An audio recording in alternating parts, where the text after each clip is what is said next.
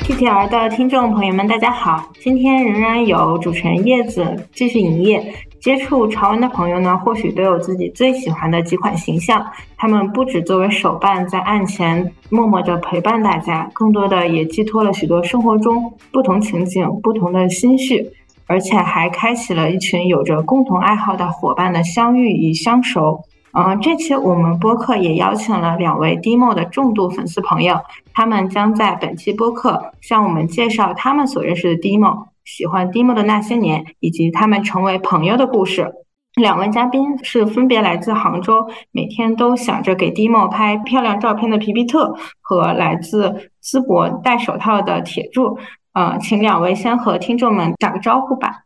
大家好，我是皮皮特。大家好，我是。经常戴手套的铁柱，首先还是要欢迎两位的到来。刚刚我的介绍也比较简短，这次呢，因为大家也非常的熟悉，我们就想用一个更加愉快的方式来开启今天的录制。两位能不能先用自己的方式来互相介绍一下对方呢？呃，可以啊，那我先来。我和铁柱呢是在 Demo 的微信群组认识的，然后呢，我会注意到。他一直在群内起到一个搞笑担当的角色，就是他每每次的发言、讲话都特别逗，他可以说是一个元老级别的玩家，这就是我对他的印象。我跟皮皮特认识也是通过这个群，呃，最开始注意到他呢，是他经常去拍一些这个 demo 的这种照片，然后不光是在群里发，也在他的朋友圈发，我就发现。他每次拍的这些照片都特别的好看，我也不知道他是怎么拍的，就是这个娃到我手里拍出来的这个色彩跟这个感觉，就跟他拍出来的完全不一样，就特别让我在在摄影这方面，包括说对这个这个娃娃这个喜爱程度这方面，是我特别崇拜的一个这个朋友。呃，其实呢，呃，Demo 这个 IP 呢，作为泡玛特顶流 IP，大家也比较熟悉了。但是还是想先请两位介绍一下自己所认识的 Demo。呃，我认识 Demo 其实蛮早的，但我是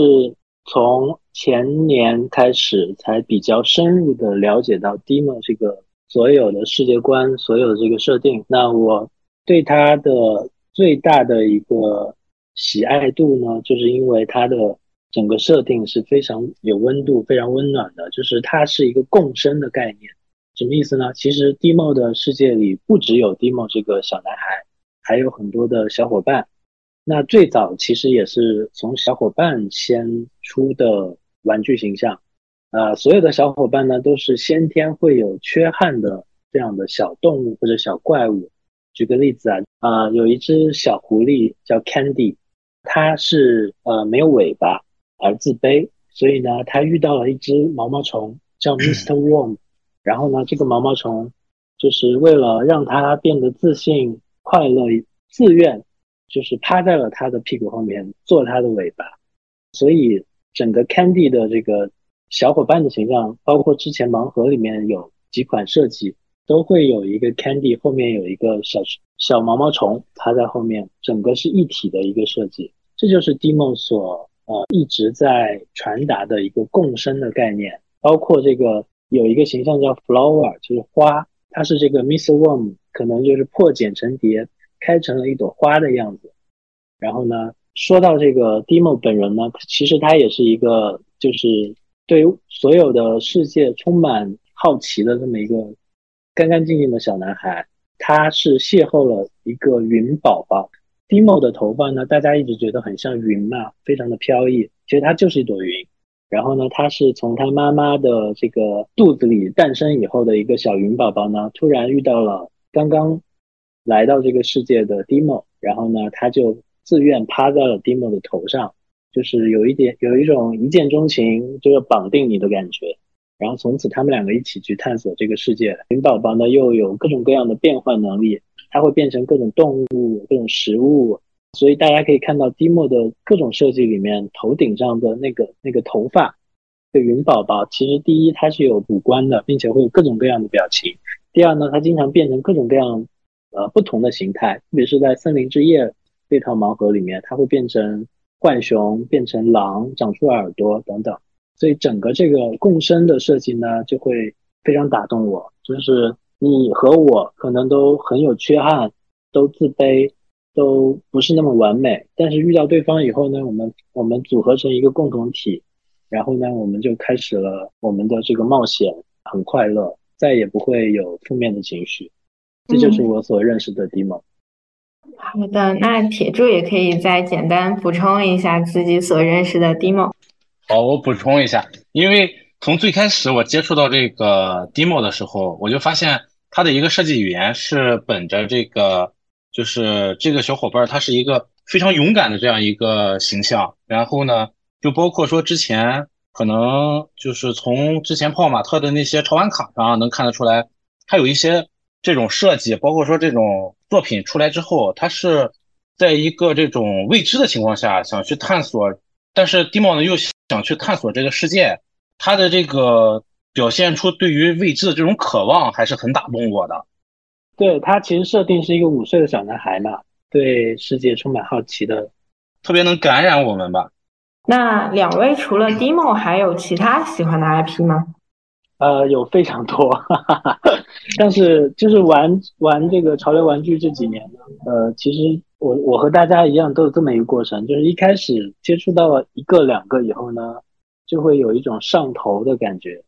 然后呢，在过去的一两年中间，其实接触了非常多的 IP，有泡泡玛特家的经典的 IP，也有一些独立工作室的 IP。但是这个这个过程呢，会随着时间的过去啊，有一些改变。也就是说，我会渐渐的发现，呃，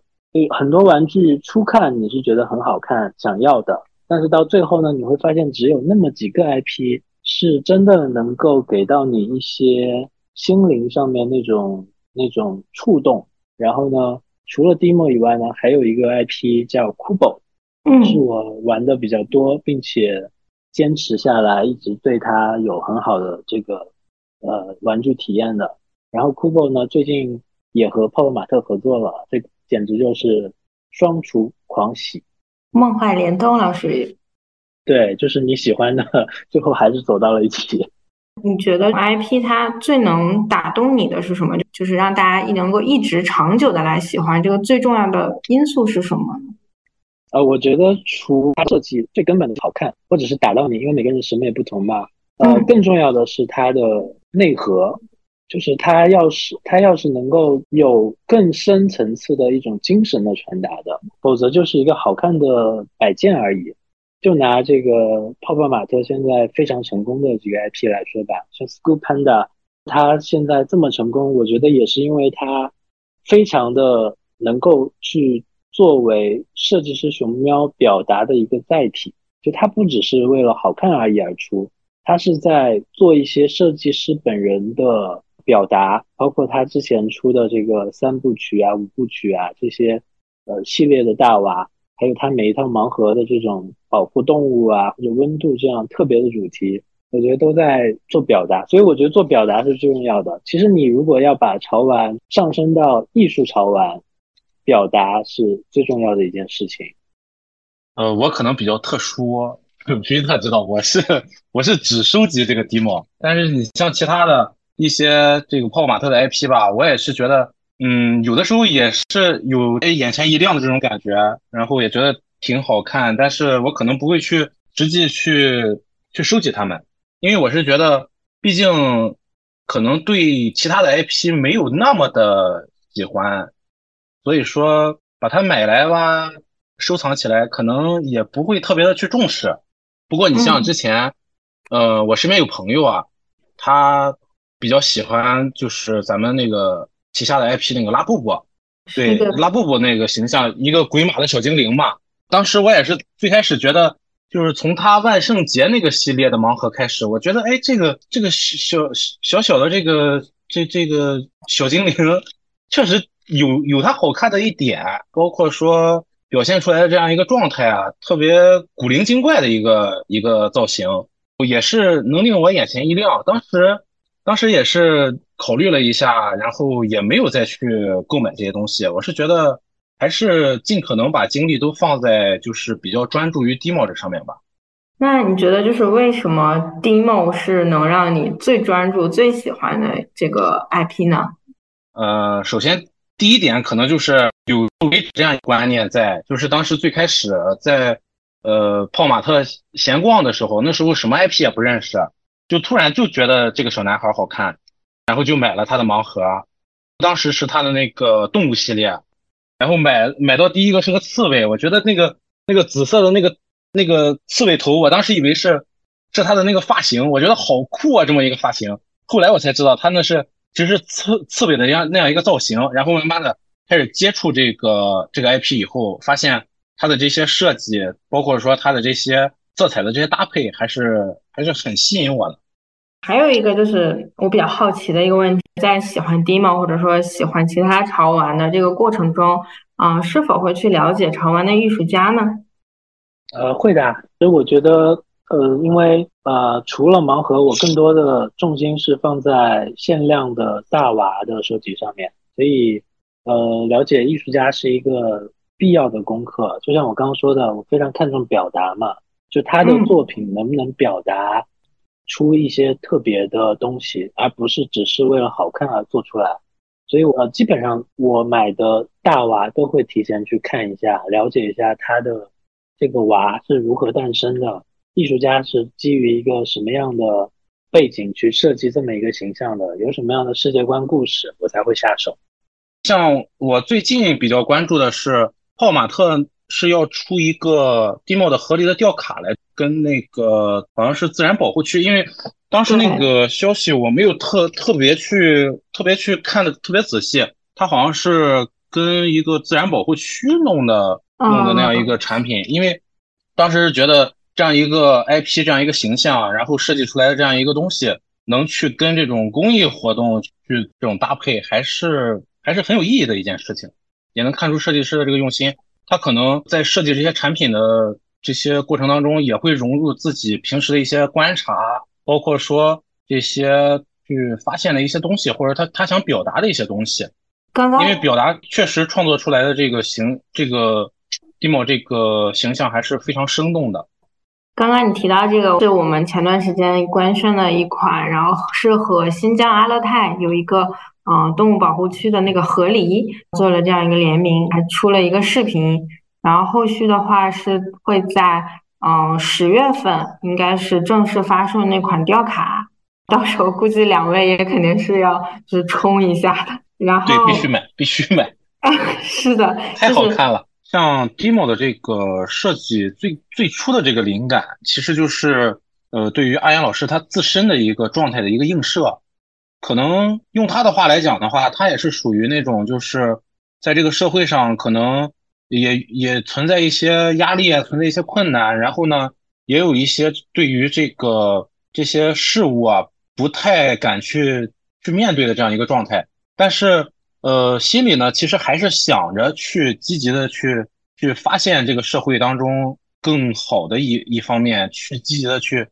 呃创作。然后后来你会发现，这个 demo 从最开始它仅仅是存在于这个画上，它没有创作出实体来的时候，demo 会体现出一种比较胆小，然后或者说在他的这个梦境里面，他会比较依赖于他的小伙伴这样一个状态。越来越往后会发现这个。呃，demo 虽然是处于这样一个共生的这样一个关系，但是他经过这段时间跟这个云宝宝的这个相处之后，他会越来越越来越勇敢。嗯，对于这个这个世界来讲，嗯，阿岩老师也会在他的创作中将他本人的这些越来越勇敢，或者说他越来越开放的这种感觉，也会体现在他的创作中，然后也会给他是想他也是想通过就是他所创作的这个作品。去体现一些他的一些状态，或者说他想表达的这些东西。我也有看到两位在自己的朋友圈啊、视频号分享了很多，嗯，关于 demo 的海报啊、照片呀，也常常会配合着每天遇到的事儿啊、当下的心情一起编辑成文案，然后分享出来。嗯，对于两位来说，分享自己喜欢的 demo 是一件怎样的事儿呢？我觉得，其实我现在相当于。呃，业余的生活已经有很大一部分是绕着 demo 打转了。呃，因为以前其实会觉得每天上班下班没有接触这些玩具的时候呢，生活是相对过得比较枯燥的。那接触到这些玩具以后呢，还有很大一部分是社交，就是跟呃一起喜欢 Demo 的小伙伴，很多认识了很多呃以前根本接触不到的朋友，各行各业的都有，各个城市的也都有。然后呢，大家在一起就是玩 Demo 的过程中间呢，也成为了很好的朋友，也会去分享除了 Demo 之外的更多的事情。所以分享 Demo 呢，首先是一个呃对自己爱好的表达吧。然后特别是我本人就是比较喜欢摄影，所以呢，我有一个计划是希望把我能收集到的，不管是大的大娃还是小的盲盒，都对他们都给他们拍照片。就是每一款我都希望能拍一组照片，然后这个计划现在已经进行到百分之九十九了，就是只有一两款还没拍到了，然后呢，更多的就是等未来的款式，呃，所以分享对我来说也是一个把自己的摄影爱好加收藏玩具的爱好结合到一起去分享的一个点，我觉得。有这件事情，生活似乎每天都有了更多值得期待的这种可能。是的，就像把自己喜欢的 demo 做成一个图鉴一样，这种感觉感觉非常棒。对的。嗯，我觉得在朋友圈发关于 demo 的这些，不管是海报啊，还是娃娃呀，把它拍下来之后，虽然我拍的可能没有皮皮特老师拍的好看，但是我发出去之后，我会发现。呃，比我自己发一些日常的状态来收获的这个点赞跟评论要多得多，所以说我还是比较喜欢去发一些就是 Demo 的这些周边啊，包括说他的一些娃娃，包括说有的时候可能带他出去玩，或者说从那个泡玛特门店抽到某某一款盲盒，然后可能就随手拍下来发到朋友圈里。我还有有看到过我的好朋友，他们有带着盲盒出去玩，然后。在一个河边吧，好像是把盲盒放在上面拍照，然后风一刮，盲盒掉下去了。这就是会有一些意外发生。对，他会，他他他分享出来的这个朋友圈就是，呃，一个九宫格的，然后第一张是抽到这个娃，然后后面是整个的一个过程，一直到他掉到水里去。然后他他捡回来了吗？没有捡回来，捡不回来了，因为太危险是吧？那那那些朋友圈就是。那个玩具和他短暂的缘分，那这个朋友圈应该点赞还蛮多的。真正我们去发朋友圈的时候，其实并不是说想去呃告诉大家，哎，我有这个东西啊，或者我有这个娃，或者说我觉得这个娃特别好看啊，或怎么样。而且这个不光是发这么一张图，我可能会去配一些文字，然后会去表达我现在的一些心情，包括说把娃娃就像皮皮特老师一样，把这个娃娃放在什么样一个场景当中，什么样一个环境当中。去拍摄这样一张照片，那样的话，它的这个效果，包括说想表达的这个东西会更好一些。嗯，除此之外，大家也平时会去跟自己的朋友啊，或者是亲戚他们去分享自己喜欢这个 demo 吗？不太会啊，因为就是经常发玩具这件事情会让别人觉得你真的很幼稚，所以呢，自己发也就好了，就不要再去安利别人了。就让大家知道有这个爱好，我我的朋友基本都知道我喜欢 Demo，并且只要接触过泡泡玛特或者盲盒，不可能不认识 Demo，所以大部分人还是认识他的。然后也有也有一些朋友就是觉得 Demo 挺可爱的，挺好看的。然后我经常抽到一些重复的，我就会送给这样的朋友，他们也挺喜欢的，但不会主动去安利。啊，铁柱呢？铁柱会平时安利给自己的朋友吗？呃，我可能也分人吧，跟我关系比较好的这些朋友啊，平时一些过节啊，包括尤其是他们过生日的时候，如果说他我知道他喜欢这个 IP，我还是会拿出一些这个比较难买到的这种吊卡、这个隐藏款啊这些东西，去给他们当做一个礼物。然后呢，一方面呃也是表达一个心意，再有一方面也是想去呃让他们觉得，哎，这个这个娃娃特别好看，然后他可以把它真正的收藏起来。嗯，我舅舅家有两个有两个小妹妹，他们经常有的时候去到我家玩的时候，看到我家里摆的那些盲盒，摆的那些大娃，他们就特别的好奇，觉得这个东西特别好看，就想就想拿出来把玩一下。因为可能我是一直用柜子锁着嘛，然后都放的比较严实，然后也跟我的父母说过，这些娃娃对我来说多么多么重要，不要让我的妹妹去拿手去触碰它，拿出来随便玩啊。所以说。一旦说我妹妹去到我家之后，她就在我屋里不出去了。但是呢，我父母还得在后面守着她，怕他们去碰我的娃娃。就这个场景还是比较比较好，从我看来还是比较好笑的一个场景。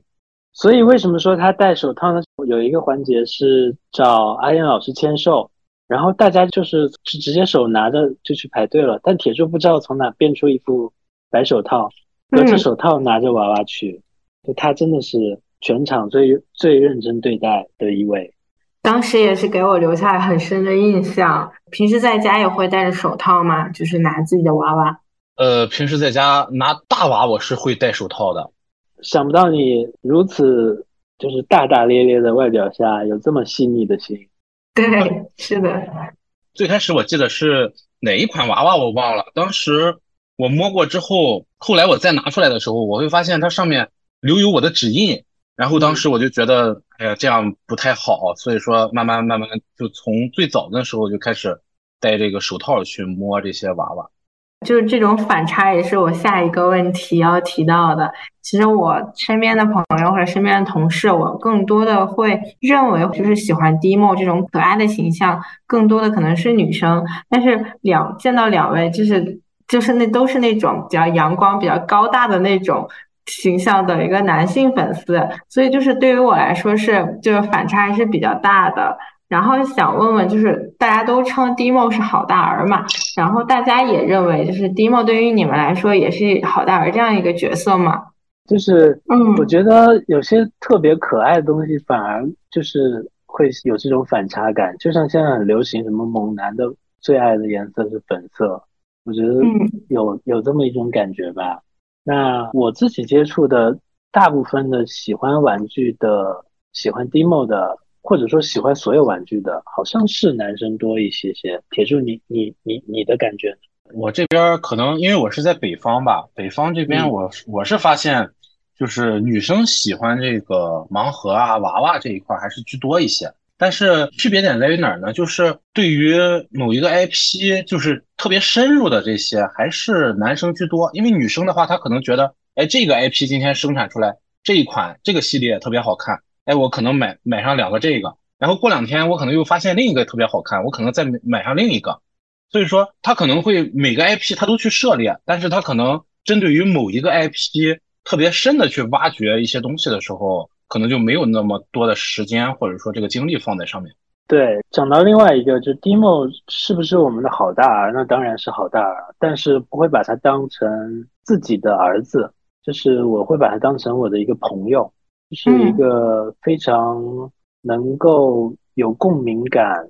能够陪伴的一个朋友，从来没有想过他会是我儿子这种感觉。但是我们在那个一群组里面是有一些以为人父或者以为人母的这个朋友的，我还比较惊讶，就是有些男生、有些爸爸，孩子已经就是会打酱油了，还是非常喜欢 Demo。这个反差甚至比就是男生比女生多，更令我惊讶。就是已经有真实的好大儿的这个父亲，也会这么上头这个 Demo 这位好大。有有对这个就是已经有自己的儿子的这种为人父的这个粉丝有比较深的了解吗？也可以给我们介绍一下。我说一个吧，不能说是了解吧，就是 BTS 当时二零二一年那次上海那次展会，就当时那次展会。一个一个孩子父亲，然后他就站在那里扛着他的孩子在那儿排队。那时候是早晨的不到六点来钟，在那儿排。当时我就觉得特别惊讶。然后当时进场的时候，我也发现那个父亲扛着他儿子跑得非常的快。他儿子是一个就是你会发婴儿的状态吗？三四岁，但是你让他去喜欢某一个娃娃，那是绝对不可能的。因为你会发现他父亲那边就可能扛着兜背着包，就很专业的那个样子。明白，也就是这位爸爸是他本人。对，他是给他自己去买娃，他并不是给他的孩子去买。只是可能，只是可能他他今天轮到他带孩子，他他没有别人，他不得不带着孩子来，就是集展会。嗯，还是就是挺让人记忆深刻那么一个画面，在展会上，然后扛着自己的儿子去冲各个的展台，然后去买限定款的这种感觉。那 Dimo 对于你来说会是一个怎样的角色呢？可能更多的就是他对于我的陪伴吧，因为我所有的娃娃都是摆在我老家的床头，因为我床头那一块有很大一块空，然后呃，我会把所有的 demo 都从那边规规矩矩的排列好。不光是我平时在家里去工作啊，包括说呃躺在床上休息的时候，我也去偶尔去看看他们，因为整个房间里不光是这些娃娃，包括说墙壁上这些海报啊，包括说这些徽章啊。就是进到我的房间里，你目光所及之处都能看到他的身影，就是给人一种特别轻松、特别放松的这样一个状态，能让我在这个屋里待的特别特别舒服，给人一种这这个屋住着一个那个十几岁小朋友的感觉，对不对？十几岁的铁柱，就是内心的内心的这种还是有这么一分这个童真在的。群里平时还会聊些什么呢？有什么？有意思的事情想和我们分享吗？最有意思的就是铁柱的歌声吧，他经常在群里就是嚎一嗓子，嚎两嗓子。然后最早就是因为，呃，最早是因为小弟他在群里发那个小程序，就是唱歌的那个小程序。对，就是在疫情期间呢，上海封城的那段时间，还有全国封锁那些时候，然后呢，就会大家挺无聊嘛，在家居家隔离的时候，然后群里面就。呃，自动产生了各种各样的娱乐活动，有玩这个各种小程序的游戏，有玩你画我猜的，有玩这个唱歌的，就是大家发一个指定歌曲的小程序，每个人在下面录音唱。铁柱除了这些，还经常就是直接发语音一首歌，特别厉害，就是唱特别好，天籁。铁柱愿意在我们的播客上，然后展现一下自己的天籁歌声吗？别唱了，他这个天籁是加引号的。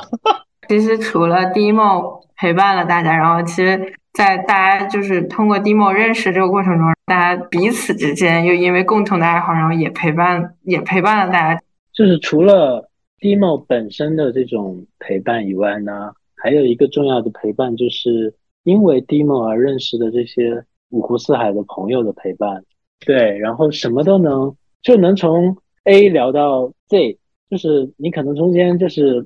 一不小心话题就偏了，然后一偏再偏，最后不知道聊到哪里去了。每天你你如果就是几个小时不看群消息，就是九九九加，所以这也是一种陪伴，就是这种社交的陪伴，而且大家都是很聊得来的那种朋友。是的，今天也是就是我主持以来，然后第一次线上录制嘛，也是因为大家来自不同的地方，但是。又这么的熟悉，就是一个还蛮神奇的一个过程的。嗯，大家平时还会有自己的一些线下的活动吗？呃，线下聚会能碰到的方式还有一种就是展会，就是有些展会是 Demo 参参加的展会，比如说已经很久没有办的泡泡瓦特玩具展，然后有一些呢是 Demo 不参加的，但是有其他玩具在。就是在某个城市有一场展会，大家可能还是也会去。就比如说四月份在泰国有一个泰国国际玩具展 TTE，然后呢，Demo 是带了近十款新品或者老或者就是发售过的款式一去到泰国做发售。然后当时我们的这个群组里面大概有七八个小伙伴，就从各自的城市，呃，差不多。同一时间飞到了泰国曼谷，大家就很多人也是第一次在那里见面，然后大家就自发的组成一个小团体，一起去展会买 demo，然后呢也遇到了很多很多的这个困难，因为 因为就是提到展会不得不绕不开的就是黄牛嘛，然后 demo 又是一个这么知名的 IP。有当时据说是有好多这个国内来的这个百人的黄牛团一起一起去，然后那个现场非常挤，非常乱，甚至有人中暑倒地。就是但是小伙伴们就一起，就第一次见面的小伙伴们就一起互相扶持，就是互相帮助，最后大家其实都满载而归，也很开心。对，我们下半年泡泡玛特也会，嗯，有就是在上海上海的一次展会，小小的期待一下。对，上海的展会是国庆嘛，国庆前，然后我们我们的这个群组会倾巢出动的，就是组团去展会，然后会有一个团体。对，就倾巢出动，倾巢出动，因为全去，因为好不容易就是期待了这么久，终于有这个泡泡自家的这个大展，嗯，Demo 绝对是会有超多款式拿出来的，所以大家都非常期待。那日常 Demo 都会出现在大家生活中的什么地方？然后就除了像铁柱这种，像就屋子里各个角落摆满了这种，基本上能带的都带，比如办公室一定会摆几个，然后呢，家里面不必说嘛，然后呢，有时候出去玩，比如说你在不管是长途旅行还是短途旅行，你都会带上，然后特别是你出去旅行的时候，一定会想带一个。主题相符合的，经常我们在群里就会有小伙伴说啊，我马上要去哪里来玩了，我该带什么娃娃好？大家出出意见，就是大家给给建议这样的东西。比如说他去海边，那我们就会建议他带度假风的；如果他去泰国出国，那就会热带，那会建建议他带什么泰象啊，带火烈鸟、火火烈鸟啊这样的，就是还挺好玩的。也会有人就是。有有群里一些家长经常就是带让自己的小朋友拿着 demo 一起拍。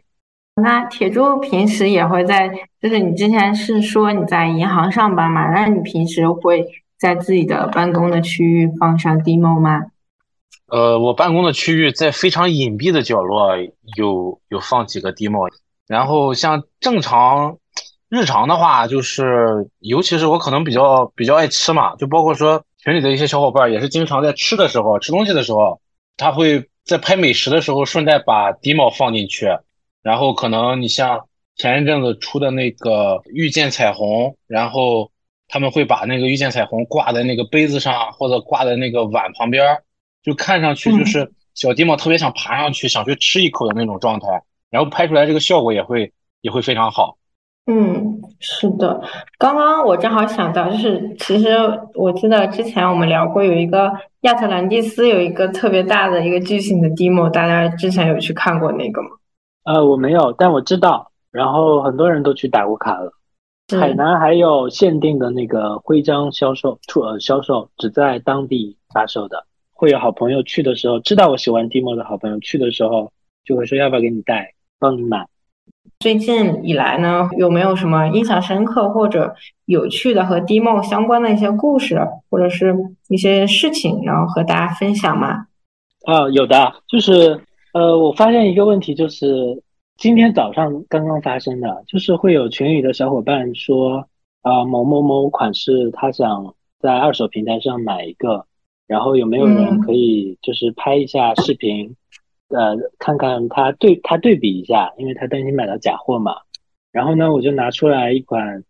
Cry Demo，就 Cry Baby 跟 Demo 联名合作的款式，呃，章鱼。然后拿出来一看，我发现好久没有见到它，它怎么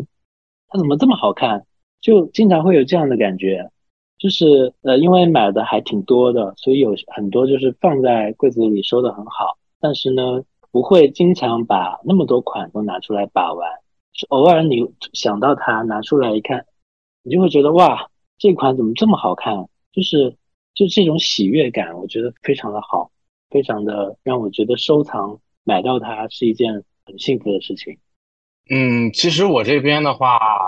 其实现在是每天都发生的一件事情，就几乎每天都在发生。因为我正常在所有买的这些 demo 里面都是发到我的单位，然后我可能都是。上班闲暇之余去拆快递，就是导致我的同事，包括说我的领导，都会去发现，哎，我玩这个娃娃，经常看到我一旦去拿到某一个快递回来之后，他们就会凑过来说，哎，你这又买了哪个娃娃了？想看一看，想摸一摸，就这样。其实他们也是，呃，看到这个这个形象还是也是非常喜欢，然后呢，也是非常想去了解。他们还是秉承秉持着一种这种好奇，然后呢，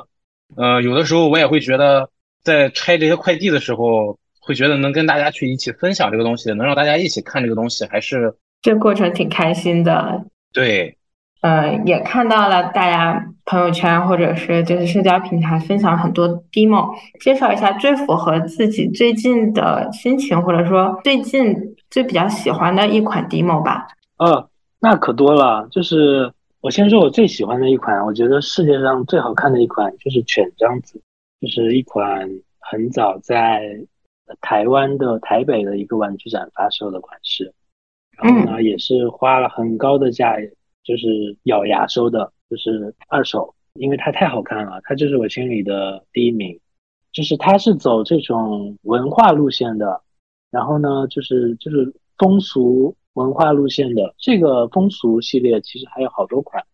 呃，包括什么纸鸢、布老虎。然后这几款我也都非常喜欢，所以我觉得 Demo，呃，除了可爱之外呢，其实它还一直在做一些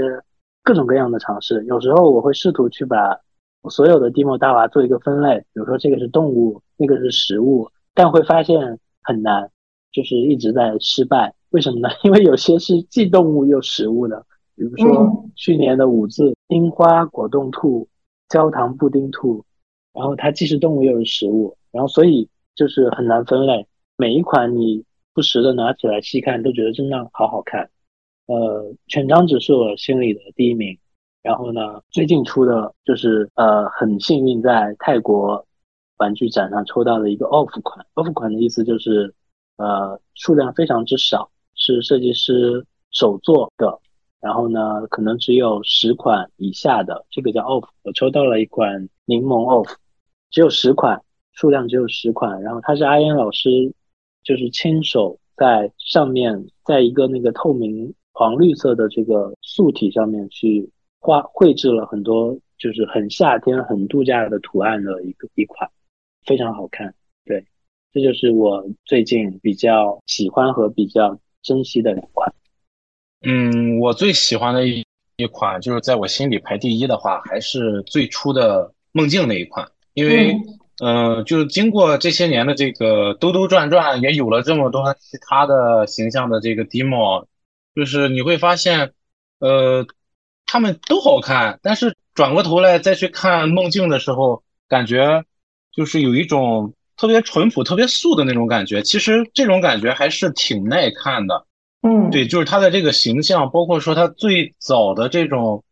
嗯，你说它可爱吧，有一丝的可爱，也有一丝的这种呆呆的这种感觉，然后呢，也有一点点那种萌萌的感觉，就是它可能会掺杂了一一些很多的这个形象，这个想表达的在里面，但是看来看去还是比较耐看的，比较耐看的那一款。嗯，是不是就是我们这次经典复刻里边的那个隐藏款呀？对，那个大隐藏，那个大隐藏啊，我知道那个就是感觉很基础，但是就是又很耐看的那种。两位其实对已经作为就是 demo 的非常深度的粉丝来讲，有没有对未来 demo 或者说就是像皮皮特所讲有其他 IP 的一些发展有什么更多的期待吗？我非常期待的就是 Demo 的做更多的不同的尝试，因为其实 Demo 我我做过统计，到现在大娃都出了超过两百款了，就是限量款的大娃，然后姿势也现在变得非常非常非常多。自己比较喜欢的第一个是最最简单最基本的，就像铁柱刚刚说的初代梦境那种站着的一个姿势，我觉得这这个是它最经典，呃，也做各种变化放在一起最。最爽的一款就是你，你把所有高度差不多，然后姿势一样的这种常规站姿的 demo 放在一排，就是放几排，在柜子里非常好看，是我喜欢的第一种。那第二种呢，是我期待它有更多不一样的这种姿势的变化。然后就是就是比如说最近出的杯圆的吊卡，就是在包款之前比非常受欢迎的摆渡人，有有有两款。颜色的摆渡人，他是 Demo，呃，穿穿着一个兜帽，然后呢，头发像流云一样飘逸，呃，坐在一个小船上面，拿着一个船桨在划船的一个一个动作形象，非常的仙，非常的好看飘逸。那对于其他 IP 有什么期待吗？就是刚刚提到可能啊一些其他喜欢的 IP。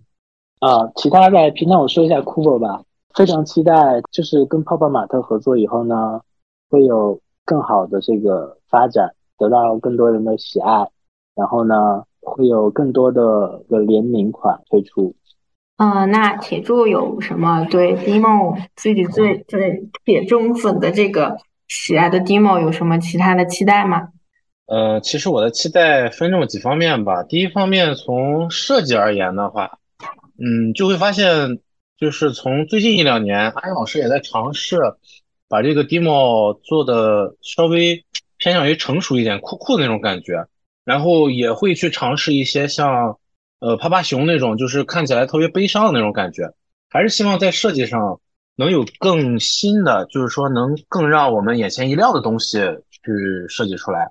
然后，嗯，泡泡这边的话，主要是感觉，